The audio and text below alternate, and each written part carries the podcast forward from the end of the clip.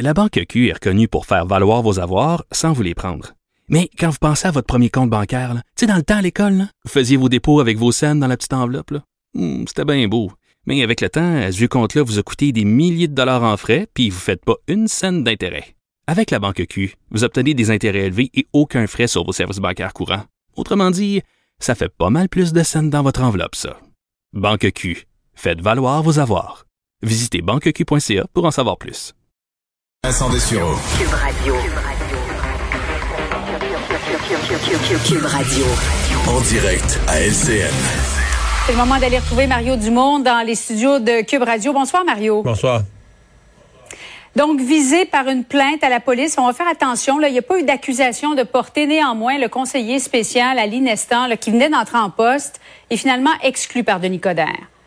Ouais, mais pour M. Coder, c'est cauchemar. C'est la journée. D'abord, euh, ça allait vraiment bien ses affaires. Moi, j'étais plutôt impressionné depuis le début là, euh, parce que bon, j'avais des doutes sur sa candidature, sur son retour, mais il nous avait comme impressionné. Momentum de communication, présentation de candidats. Encore ce matin, la photographe vedette Heidi Hollinger. Donc, euh, tu sais, et, et là présente M. Nestor euh, comme conseiller spécial, mais c'est pas rien là. À la sécurité, présente comme conseiller spécial à la sécurité publique. Et là, euh, une plainte contre lui la même journée. Donc, et finalement, on annonce son embauche à 10h30 à matin, puis on le congédie en fin d'après-midi, euh, après une révélation de journaliste. Donc, c'est euh, bris du momentum pour Monsieur Coder. Et en plus de surcroît, en plus d'être une très mauvaise journée, euh, c'est- je pense personnellement, c'était en plus son un proche de son ami, euh, son, son, son coach, son entraîneur de, de boxe, etc. Donc, euh, Il a même ça- parlé de lui comme étant quelqu'un qui lui a sauvé la vie. Là. son frère, etc. Donc, ça l'affecte personnellement. Donc, tu sais, c'est une, une journée, je- le mot que j'emploie, puis je sais de quoi je parle pour l'avoir déjà vécu, journée cauchemar pour, euh, pour M. Coder. Nonobstant ce qui va suivre, parce que tu as tout à fait raison de dire qu'il faut être prudent. Il n'y a aucune accusation présentement contre, euh, contre M. Nestor. Néanmoins, on, offre nos pensées à la présumée euh, victime, l'ex-conjointe d'Ali euh, d'Ali Nestor. Euh, Mario, en fin de semaine, c'est le congrès virtuel de Québec solidaire et il y a une branche radicale du parti, le collectif antirracial décolonial, qui accuse la direction du parti de faire preuve de, racisme systémique. La chicane à l'interne, ça nous rappelle un peu le, le Parti québécois. Ah, c'est pire. C'est pire parce que d'abord, je pense pas qu'il y a eu jamais à l'intérieur du Parti québécois de groupes aussi radicaux. Euh, et euh, c'est surtout l'effet boomerang. Pour moi, les, deux affaires, c'est ça. C'est là. On fait presque du côté de la direction de Québec solidaire, on est obligé de faire un peu comme un procès à ce groupe-là. Donc, on a déposé des documents, comme en cours, tu déposes de la preuve pour euh, démontrer, mais ce groupe-là fait quand même des, des, des lancer des accusations graves contre des gens du Parti québécois, contre des journalistes, ont refusé de s'excuser, etc. Donc, euh, c'est euh, c'est ce qui met les dirigeants de Québec solidaire aussi mal à l'aise. Mais là, maintenant, le groupe, ça, c'est le deuxième aspect. Donc, c'est l'effet boomerang. Parce que Manon Massé, Gabriel Nadeau-Dubois, eux, à l'Assemblée nationale, face à leurs adversaires politiques, accusent euh, il y a du racisme systémique. François Legault veut pas reconnaître le racisme systémique. Mais là, maintenant, ce groupe dit, ben, le racisme systémique, il est dans notre parti. Alors, imaginez le boomerang là, pour les dirigeants de Québec solidaire. Le, le racisme systémique leur revient dans le front comme un boomerang en se faisant dire, ben, mais il est dans votre propre parti. Et on accuse quasiment la direction du parti, tu sais, à mot couvert d'être raciste, d'un choix de candidat, etc.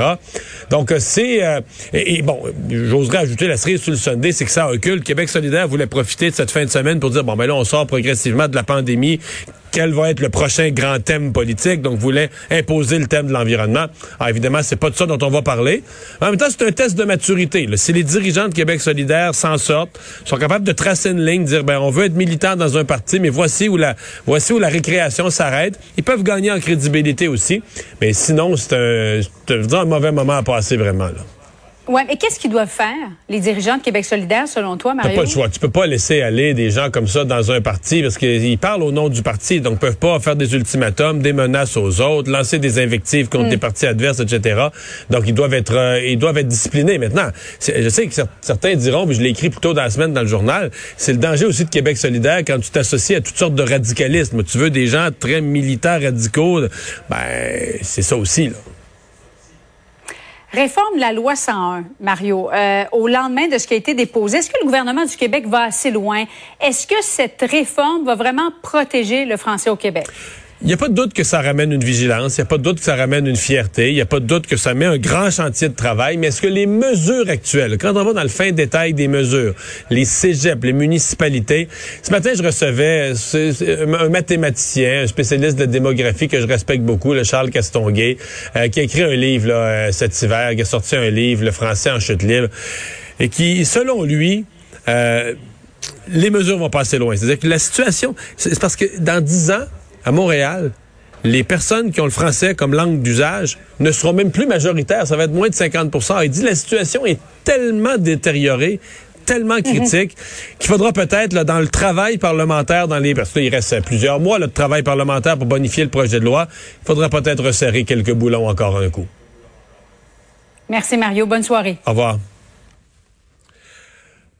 Alors, Vincent, ben, à la veille de cette fin de semaine, euh, je pense qu'on peut s'intéresser à beaucoup de choses de l'actualité, mais la première, c'est la météo. Oui, et euh, il va faire beau en fin de semaine. Puis j'entendais Emmanuel dire qu'on peut déjà quand même faire un pique-nique euh, au parc. Là. Il y en aura beaucoup, je pense, en fin de semaine, parce qu'il annonce beau à peu près partout. Là, des vins. Ouais, c'est ça. Souvent, l'est, l'est du Québec, le ben, c'est tout le monde. Là. C'est sûr qu'il y a dans ton coin, Rivière-du-Loup, Rimouski, l'air du Golfe garde la météo.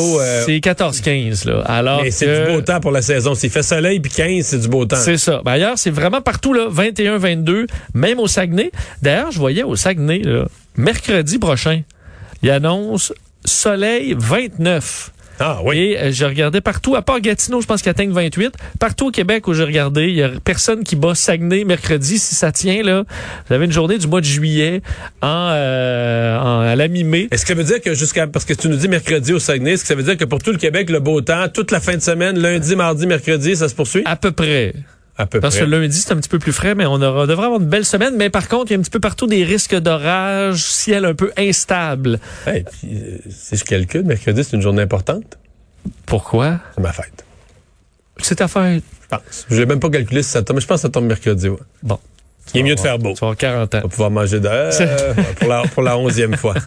Merci Vincent, merci euh, Alex euh, la recherche et Carl, euh, merci Sébastien, la mise en onde, merci à vous d'avoir été avec nous, de nous avoir accompagnés toute la semaine et on va écouter Sophie Durocher qui s'en vient au micro. Bon week-end.